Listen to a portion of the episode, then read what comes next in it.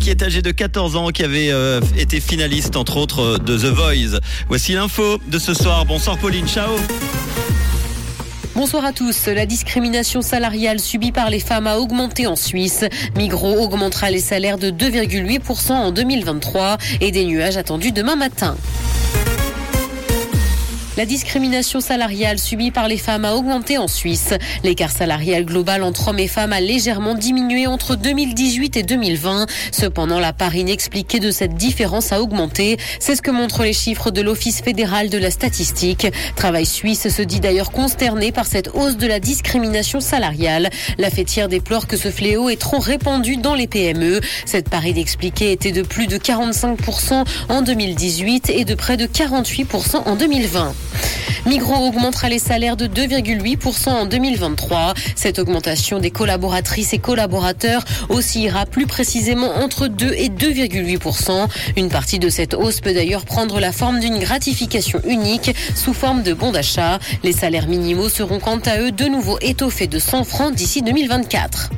Dans le Valais, Verbier a été élu meilleure station du monde. C'était déjà le cas en 2021 et c'est même la quatrième fois en cinq ans que la station est ainsi récompensée. Les partenaires commerciaux de la station ont également raflé plusieurs autres titres, comme celui de meilleur hôtel en Suisse. Le directeur de la station estime que ce prix entraînera une hausse de 3 à 5% du nombre de visiteurs. Dans l'actualité internationale, guerre en Ukraine, des millions de personnes seront en danger dans le pays cet hiver, selon l'Organisation mondiale de la santé. Les dommages causés aux infrastructures énergétiques ukrainiennes ont des effets dévastateurs sur le système de santé et sur la santé de la population. De nombreuses personnes pourraient mourir à cause du froid ou de la maladie, faute de soins et d'énergie pour se chauffer. Pour rappel, le conflit en Ukraine a débuté le 24 février dernier. Les créateurs de 1999 sur Netflix sont accusés de plagiat. Une de BD brésilienne affirme que la série est une copie de son travail. Selon elle, l'intrigue est identique à celle de Black Silent, une bande dessinée sortie en 2016. Elle a dit réfléchir à présent aux démarches qu'elle peut entreprendre pour faire reconnaître le plagiat. Mylène Farmer souhaite qu'on assiste sa fin de vie. La chanteuse de 61 ans est revenue sur le débat autour de l'euthanasie, un sujet auquel elle est sensible depuis longtemps. Son nouvel album Emprise doit sortir le 25 novembre et elle en a profité pour aborder le sujet. Elle souhaite donc avoir recours à une assistance lorsqu'elle estimera que l'heure est venue pour elle.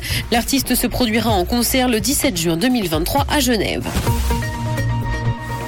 Le ciel sera couvert demain matin, mais le temps restera sec. Côté température, le mercure affichera 4 degrés à Montreux et Morges, ainsi que 6 à Genève et Palinges. Bonne soirée à tous sur Rouge. C'était la météo, c'est Rouge.